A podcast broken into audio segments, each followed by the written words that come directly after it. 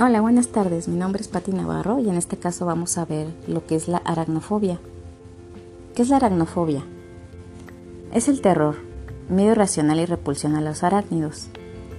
Los especialistas afirman que se trata de una de las fobias más frecuentes. Las personas que sufren aracnofobia suelen permanecer lejos de los lugares donde piensan que puede haber arañas y telarañas. Sus síntomas son los siguientes. Se empieza a sudar, las pupilas se dilatan, la respiración se acelera, así como la hiperventilación y el ritmo cardíaco. ¿Cuál es el porcentaje de las personas que sufren aracnofobia? El 33% de las personas que sufren un temor intenso e irracional lo tiene hacia las arañas, el 32% mujeres y el 18% son hombres. Son tres los tratamientos más frecuentes que se usan para ponerle fin a esta fobia. Número 1. Descondicionamiento. Es un proceso de rechazo y desaprendizaje deliberado de los gustos y creencias que uno ha ido tomando de la cultura a la que pertenece. Consiste en unir objetos agradables para el paciente con estímulos a los que tiene miedo. Número 2. Inundación someter al paciente directamente a la situación que le da pavor. Al mismo tiempo, se le convence de que siga ahí hasta que poco a poco vaya sintiéndose tranquilo y cómodo.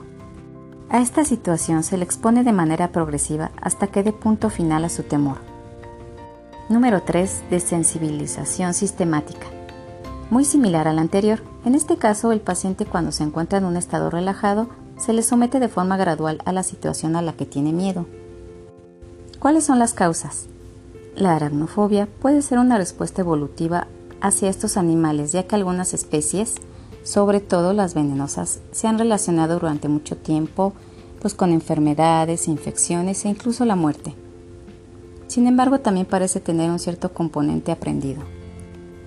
Este padecimiento afecta al comportamiento de esas personas, ya que si creen que hay arañas en una habitación, se niegan a entrar, investigan cuando van de vacaciones o se cambian de residencia e incluso pueden dejar de pasear al aire libre por temor a toparse con ellas.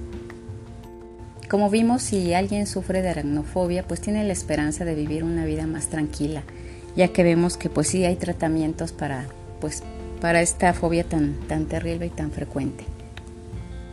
Bueno, eso es todo, nos vemos en la próxima y espero que estén bien. Sigan disfrutando de su día. Cuídense mucho. Bye bye.